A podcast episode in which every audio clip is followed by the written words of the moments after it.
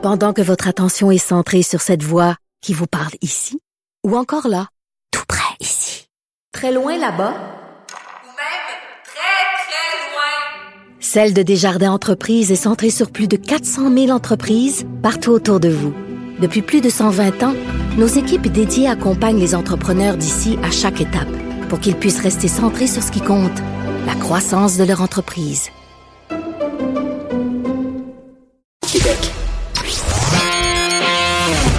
L'actualité vue autrement. Pour comprendre le monde qui vous entoure. Les effronter. Et là, ça va être le segment drogue de notre émission, euh, tout le monde. Euh, Vanessa va nous parler d'une révolution dans le monde de la, dans le monde de la psychiatrie. Pardon, Euh, on utilise maintenant euh, des dérivés de kétamine.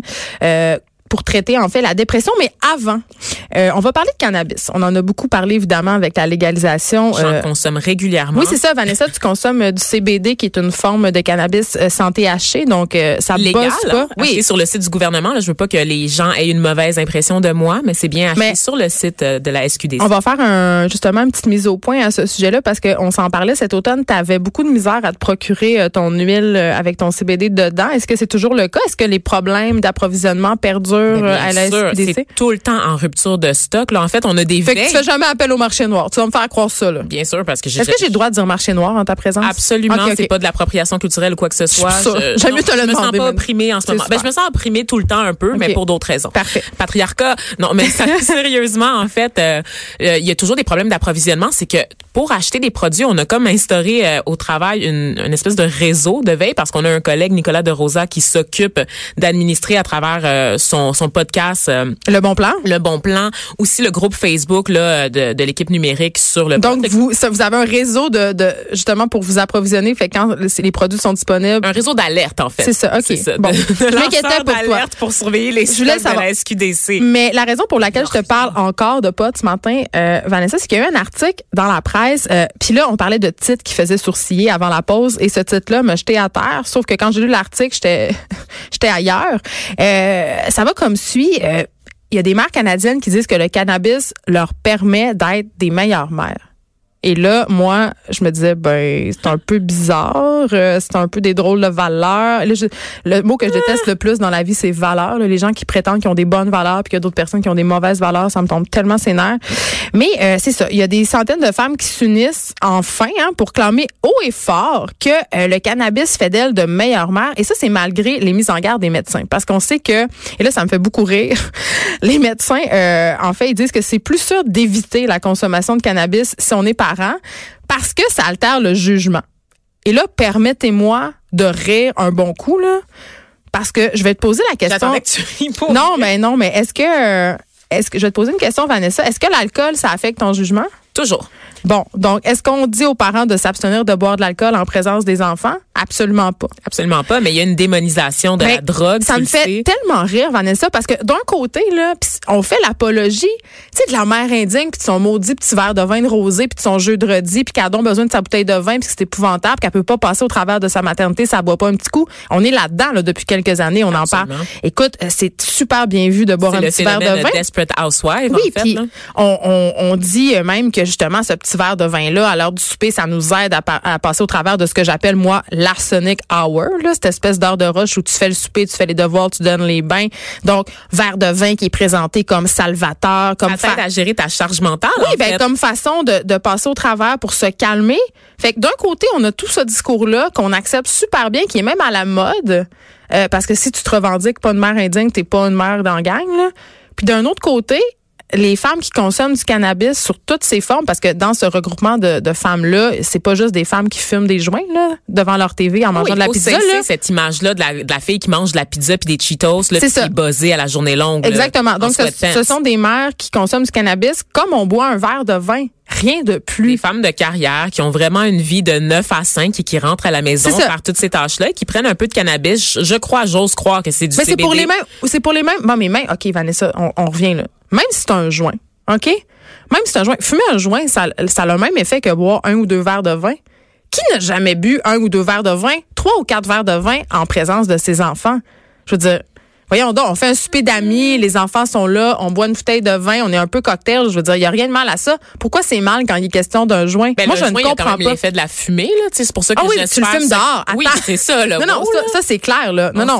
Ça, on est clair là-dessus. Si on consomme un joint de cannabis, on, on fait pas inhaler à ses enfants de la fumée secondaire de quoi que ce soit. On s'en va dehors. Puis après ça, j'ose croire qu'il y a un discours sur la drogue qui est fait à la maison et tout ça. Comme moi, je, je parle de l'alcool à mes enfants pour essayer de, de leur donner des comportements de consommation qui sont sains. Mais tu sais que l'abstinence, c'est toujours la position gouvernementale. Même quand tu regardes les publicités, par exemple, d'Éduc Alcool, qui est pas nécessairement une agence Ah, juste pour les gouvernementale. femmes enceintes, Juste pour les ridicule. femmes. Et exactement. Mais c'est parce que la mise en garde est là pour une raison. S'il y avait pas ces mises en garde-là. Ah non, les gens abuseraient, eh là. Les gens, c'est des cabochons. Je te là. raconte la chose suivante. Euh, moi, habité en France, puis j'étais enceinte en France, puis je voyais des femmes enceintes, ces terrasses l'été, boire du rosé, là, un verre de rosé. Puis là, les médecins qui nous écoutent vont sûrement dire, oh mon Dieu, il y a quand même, c'est prouvé que la- l'alcool, surtout dans le premier trimestre, ça peut affecter le développement du fœtus. Ben oui, dans quelques rares cas, peut-être. Ben mais oui, je veux il dire, dit je ça trouve- aussi des on- sushis, là, puis le fameux mercure dans les poissons. ah, mon fromagerie, mon, mon fromager, il avait tellement ri de moi là, quand j'avais dit que je mangerais pas de fromage au lait cru. Là. Il était hilar, il, il s'était esclaffé, il avait dit, il m'avait expliqué que Depuis la nuit des temps. Ben, il m'avait expliqué que s'il y avait, euh, ben, ça dépend des productions de fromage, mais lui, c'était une petite fromagerie familiale. Il connaissait les producteurs, puis il m'avait expliqué que s'il y avait des bactéries, euh, les premiers qui seraient, qui seraient en fait atteints et informés, c'était la famille des fromagers eux-mêmes. Euh, puis c'était beaucoup plus dangereux de s'exposer à des bactéries comme la listeria, la salmonelle, avec des productions de grandes chaînes, parce qu'avant qu'on se rende compte qu'il y a un problème dans la chaîne, c'est très, très long. Donc, ça m'avait beaucoup calmé. Et moi, enceinte, là, je le dis, là, j'ai mangé sushi, fromage au lait cru, tartare, euh, puis j'ai bu un verre de vin une fois de temps en temps, vraiment avec parcimonie. Là, j'ai pas bu des verres de vin tous les jours. J'ai peut-être bu trois verres de vin dans ma grossesse à Et des tous ces occasions. enfants sont surdoués. C'est tout ce que j'ai à dire. Ben c'est ça. ben ils sont peut-être pas surdoués, mais je trouve. euh, c'est des règles pour nous abrutir. je reviens au truc du cannabis, puis après, on, on va continuer avec ton truc de kétamine, mais c'est de dire, tu sais, on évite sur le piton condamnation, tu sais, en ce qui a trait aux femmes qui fument du cannabis puis qui, euh, sont des mères. On, a cette idée que ce sont, euh, ben, je vais le dire, là, des mères sur l'aide sociale, des crackheads qui sont droguées dans leur salon, alors que justement, tu le dis, ce sont des femmes comme nous, comme toi puis moi, euh, qui vont travailler, qui ont des vies, puis qui, utilisent le cannabis comme d'autres utilisent un verre de vin. Après ça, on peut se questionner sur tout ça. On peut se demander pourquoi on a besoin de, de, de s'altérer, entre guillemets, de se calmer avec une substance pour faire face à sa vie de famille. Là, je reviens à la Ça, charge c'est- mentale. ça, c'est une fait. question. Ben, c'est ça. Tu regardes les commentaires des mères parce qu'elles ont un groupe Facebook qui ça. compte à peu près 5000 membres. C'est- Ouais. C'est lancé par une Montréalaise. Ça s'appelle Mother Mary. Et euh, honnêtement, ce qu'elle parle, c'est qu'il y a un témoignage. Elles On attend de moi que je travaille à temps plein, que je m'occupe de mes enfants à temps plein, que ma maison soit propre, que je paye mes factures à temps, que je change mes pneus d'hiver à temps. J'en ai tellement sur les épaules. Je ne suis qu'une seule personne. Le cannabis me permet d'accomplir mes tâches quotidiennes tellement mieux. Et Ben, ça, c'est une ça. femme de 30 ans qui Ben, dit ça. C'est ça qu'on devrait questionner. C'est pourquoi des mères en viennent à ça? Pourquoi j'ai besoin d'un verre vin, de en vin? Pourquoi j'ai besoin d'un joint de pote pour passer au travers de ma vie de famille? Moi, c'est ça que je questionnerais. Euh, puis c'est ça. Donc voilà.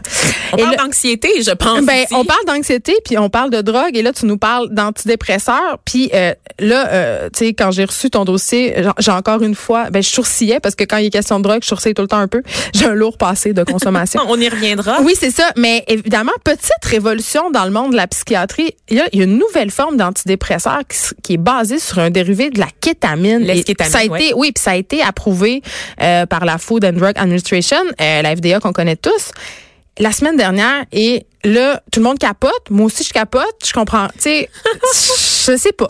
Tout le monde capote, Geneviève, t'as bien raison, parce qu'on ouvre la porte à l'utilisation des psychotropes pour traiter la maladie mentale. Mais on l'utilisait déjà. On en a parlé des tests de Ouais, McGill. On a, mais ça- il y a des régimes dans les années 70. On utilisait le speed pour euh, faire maigrir le monde. des Oui. gens et c'est des, des Non, interventions. même euh, pour dans les pilules de régime des années Oui. 70, tu sais, il y ça, avait ça virait toujours quand même assez mal, là, le LSD en Oui. particulier. Là, c'est, euh, on garde pas des bons souvenirs de ça collectivement. En fait, on essaye même de taire ces mais c'est pas expériences. d'hier qu'on utilise les drogues à des fins médicales. Les médicaments, ce sont des drogues. Absolument. Et euh, la, la, la kétamine, là, pour ceux qui ne le savent pas, c'est très, très puissant. C'est un anesthésiant qui est généralement utilisé en médecine vétérinaire, Ouais. juste pour vous donner une idée. Parfois auprès des humains, évidemment. C'est injecté par intraveineuse et c'est une drogue qui est assez puissante pour mettre à terre un cheval. Ben, C'est la fameuse- pas la drogue, la drogue du viol C'est aussi. le fameux tranquillisant pour cheval. Vous allez, vous en avez peut-être entendu parler justement dans les, dans l'actualité parce parce que effectivement, c'est l'alternative au GHB. C'est une drogue qui est utilisée dans les cas, les cas de viol euh, parce qu'on la retrouve, bon, en fait, sous forme liquide, sous forme de comprimé, mais aussi sous forme de poudre. Je pensais que c'était la même affaire, moi, GHB, kétamine. Non, non, Ok. non, c'est d'autres affaires. Donc vraiment, euh, la kétamine, elle, c'est ça, ça va être sous forme de poudre. On va la mettre dans les verres, évidemment. La Special K, Geneviève, c'est le nom. Comme les céréales. C'est le nom de rue de la kétamine. C'est épouvantable. C'est une drogue qui altère le goût des breuvages, donc c'est souvent dissimulé dans de l'alcool fort, n'est-ce Ouais. pas? Et c'est une drogue de prédilection pour les violeurs parce qu'elle agit ben, presque immédiatement, comme je vous le dis. C'est assez fort pour mettre à terre un cheval. C'est un anesthésiant. Et moi, je le sais parce que j'en ai déjà pris. Ah mon Dieu, donc t'as même pas le temps de réaliser que ça va pas, Geneviève, tu tombes inconsciente Ouais. de même. Est-ce que tu peux le confirmer? Ben, c'est-à-dire, euh, il y a d'autres choses dans la dans la consommation de kétamine à des fins euh, qui sont autres que justement pour traiter la dépression. là, la kétamine comme une drogue, tu sais, c'est Oui. qu'il y a- il y, a des gens qui se font mettre de la kétamine dans leur verre, euh, puis ça c'est pas bien. Mais il y a des gens qui prennent la de façon récréative. Moi, ça me fascine. Des gens qui utilisent du tranquillisant pour cheval pour des fins Ben, récréatives, tu sais que tu sais que le, PC ça le. PCP, le PCP qui était très en vogue dans les années 90, c'était aussi un tranquillisant pour chevaux qui était utilisé dans la médecine vétérinaire. Mais revenons à la kétamine. La kétamine c'était très à la mode vers la fin des années 90, c'est quand c'était la mode des after puis des raves. Là, il y avait Oh, beaucoup de gens Dieu. qui prenaient ça parce que euh, oui, parce que en fait euh, ça, ça va bien avec le speed, l'ecstasy, tout ça. Ça donne envie de se, un peu se frotter les uns contre les autres. Euh, donc euh, moi j'avais un ami qui aimait beaucoup prendre la kétamine puis ça c'est comme une petite fiole en fait de liquide transparent et là tu peux euh, boire la quantité que tu veux. Moi j'ai essayé, Ah. j'ai essayé ça une ou deux fois et j'ai pas du tout aimé ça. Je recommanderais pas de boire la quantité que tu veux, honnêtement, parce qu'on se Non, rappelle c'est que la drogue, dangereux. oui, sur le Attends, marché noir, moi, j'ai- souvent coupé avec d'autres choses, avec d'autres substances. Moi, j'ai une amie qui est morte parce qu'elle a, Ah, elle ben a voilà. consommé, euh, elle a bu beaucoup d'alcool, puis elle a consommé une fiole de kétamine, puis elle a simplement fait un arrêt respiratoire parce que justement, c'est là où je m'en venais. Quand tu prends de la kétamine, même si c'est de façon récréative, tu te sens comme si t'étais très très saoul. Tu sais vraiment vraiment t'es pas bien. Euh, puis tu deviens comme dans une espèce pas de coma, mais c'est pour ça que les fonctions respiratoires en fait euh. Oui, ben en fait, c'est parce qu'il y a un cas de dissociation corporelle. Tu peux avoir des hallucinations, puis ça, ça va tellement vite, Geneviève, là, parce qu'on on le dit, c'est un anesthésiant. Donc, perte de connaissance, tu peux vomir, tu peux asphyxier, tu peux avoir des attaques de panique, faire de l'anxiété, avoir des paralysies temporaires, psychose toxique, ça va très vite, nausée, encore une fois, vomissements. Donc, tout OK, ça, fait ça que pourquoi ils mettent ça dans un médicament pour traiter la dépression? non, mais c'est une drogue de synthèse. On s'entend. C'est une drogue à la base pour traiter des maux physiques. Donc, comme je le disais, pour atténuer les effets de la douleur sur le corps humain ou sur le corps des animaux en médecine vétérinaire. Par contre, ça fait des années que c'est étudié parce qu'on s'est rendu compte que cette drogue-là avait aussi des effets sur le cerveau. Des effets qui sont généralement positifs lorsque la drogue est donnée en dosage J'ai la contrôlé. misère à croire ça parce que moi, à chaque fois que je prenais ça, après, pendant deux semaines, là, j'avais des idées noires. Là. Tu sais, j'étais quasiment suicidaire. Puis moi, je suis pas une personne du tout suicidaire dans la vie, ni dépressive, euh, ni que des idées noires. Mais ça joue quand même sur les capteurs de sérotonine de façon majeure. Là. En fait, c'est que contrairement aux antidépresseurs qui jouent généralement sur la sérotonine, la, les, euh, la, la, la kétamine va jouer sur autre chose, sur un autre groupe de neurotransmetteurs. Et c'est là, c'est des effets qui n'ont pas été étudiés jusqu'à présent, en fait. C'est qu'on découvre ça, cette alternative-là, euh, aux antidépresseurs traditionnels, parce que la majorité de la population, environ le tiers, en fait, plutôt, des patients qui souffrent de dépression ne répondent à aucune forme d'antidépresseurs sur le marché. Et là, ils deviennent suicidaires. Exactement. Donc, on s'entend que ce médicament-là, c'est pour les personnes qui ont des, des, des dépressions majeures qui sont extrêmement difficiles à traverser, des dépressions pour lesquelles on n'a pas d'autre C'est ça. Fait que ce que tu me dis, c'est que ce médicament-là, c'est un médicament de dernière instance. Il faudra effectivement prouver qu'on a essayé deux types de d'antidépresseurs avant de se rendre là. Encore une fois, c'est très contrôlé. Parce que là, j'aimerais revenir aux doses que toi, tu t'es procurées, Oui, c'est ça. qui viennent du marché noir. On se le rappelle. Il y a une différence. en C'est qui très irresponsable. Ben quand même, oui, Ouais. parce qu'il y a une différence en ce qui est euh, fait à l'hôpital, évidemment, et ce qu'on retrouve sur le marché noir. Encore une fois, je, je reviens sur le fait que souvent on va vendre ça en présentant ça comme de l'ecstasy ou du speed. Donc déjà, tu sais pas nécessairement qu'est-ce que tu achètes parce qu'on te fait à croire que c'est de l'ecstasy puis finalement c'est un tranquillisant pour cheval. Ensuite, c'est coupé avec d'autres produits. Il peut avoir du fentanyl. Il peut avoir du fentanyl, il peut avoir plein d'autres cochonneries, des, des produits ménagers à l'intérieur, comme on le voit pour toutes les drogues de synthèse. C'est des produits chimiques, basically, que tu mélanges ensemble. là. Puis les gens sont cheap là, dans le marché noir. Là. Ils veulent Ben, pas le but, c'est pas de te rendre bien. Ils Ben, veulent faire ça, de l'argent. c'est de faire de l'argent. Donc, ils ont pas ton bien à cœur, font pas attention. Et les doses qu'on retrouve sur le marché noir peuvent être très, très fortes. En ce moment, ce qu'on administre aux gens qui sont atteints de dépression, c'est quatre fois inférieur à ce qu'on administre lors d'une anesthésie. Là. Donc, c'est vraiment plus faible. Quatre fois inférieur. Attends, parce mais- qu'on utilise la kétamine dans le cadre des anesthésies. J'ai-tu Oui. raté un épisode? Oui, t'as as raté carrément l'intro de ma chronique, faut croire, Geneviève. Je disais donc Non, mais c'est un anesthésiant pour cheval, mais je veux dire, dans la aussi- médecine humaine. Je l'ai aussi dit, Oh, mon effectivement, on Dieu. l'utilise aussi pour les Je voulais, humains. je voulais nier cette information, ça me Non, fait oui, trop c'est ça, peur. tu l'as réprimé. oh mon Dieu! tu étais du bon côté de la loi pour une fois. Sais Exactement. qu'on peut l'utiliser pour les humains. Ah, ça me fait peur, ces affaires-là. OK, Ben, une anesthésie en général, C'était euh, très faut pas lire sur une anesthésie avant d'en recevoir ce que j'ai fait. Ce que t'as fait, moi, j'ai pas fait ça avant ma, mon opération. Moi, j'ai littéralement googlé complications, réduction mammaire, complications anesthésie, puis je me suis présentée à mon opération dans un état d'esprit où, où ça aurait nécessité justement un petit peu de kétamine. Ils m'ont fait, ils m'ont fait signer un papier très rapidement et je t'avouerais que pour une rare fois de ma vie, j'ai pas lu les petits caractères. Et c'est après que j'ai, j'ai appris en fait que j'aurais pu euh, les- rester sur la table d'opération parce que tu peux, tu peux ne jamais revenir, n'est-ce Oui. pas, de ton anesthésie? Je savais pas Tu ça. franchis le grand tunnel, tu vas dans une vie antérieure. Mais no regrets, Geneviève, ma poitrine se, se porte. On n'a pas besoin d'aller dans l'espace, nous autres. OK, je l'ai fait rouler. C'est épouvantable. C'est épouvantable. Continue, je- on enchaîne.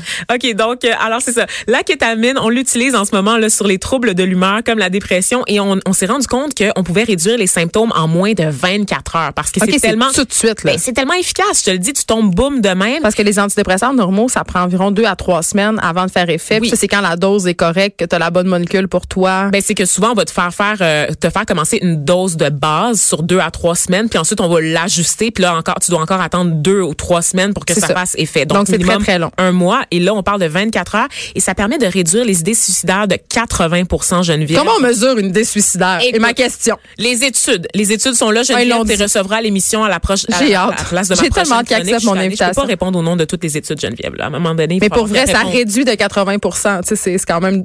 Tu sais, je souligne au passage que c'est quand même un peu drôle comme données. Les études sont là. OK? OK. Moi, j'ai pas, j'ai pas de te blanche, crois. là. Je crois OK? les J'ai étudié études. en Sciences Po. Donne-moi une chance.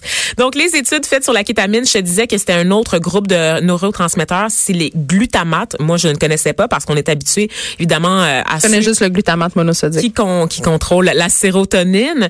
Et euh, on sait que le glutamate, ben, en fait, c'est que c'est de la communication entre les neurones. C'est ce qui permet aussi de faire pousser les, les nouvelles cellules dans le cerveau. Donc, on pourrait former de nouvelles connexions pour combattre les idées suicidaires. Évidemment, c'est un médicament qui va être étroitement surveillé. La version qui va être commercialisée aux États-Unis va être disponible sous forme de vaporisateur nasal. Geneviève Et au Peterson. Canada, est-ce que ça s'en vient? Au Canada, on va on va faire d'autres études un peu plus poussées Ah, on est parce plus qu'on n'a pas- conservateur.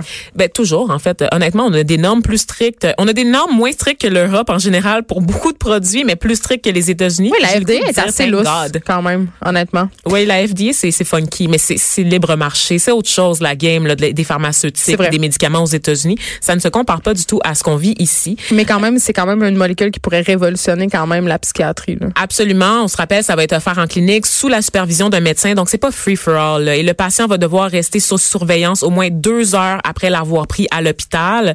C'est quand même, malgré toutes ces restrictions-là, une première classe d'antidépresseurs à atteindre le marché en plusieurs décennies parce que les médicaments qu'il y a là sur le marché, il n'y a pas eu de grosse révolution. Là, on parle de, des médicaments qui ont été commercialisés dans les années 70-80. Donc, ça fait un petit bout de temps. Il était temps, Geneviève, qu'on explore d'autres avenues un peu plus performantes pour soigner la dépression. Donc, on vous souhaite à toutes une bonne dose de vaporisateur nasal de kétamine, bientôt disponible sur le site de la SQDQ, euh, de SQDC. On. Il y a trop, il y a trop de syllabes, il y a trop de lettres, trop de c'est comme. LGBTQ euh, plus Ouais, ouais.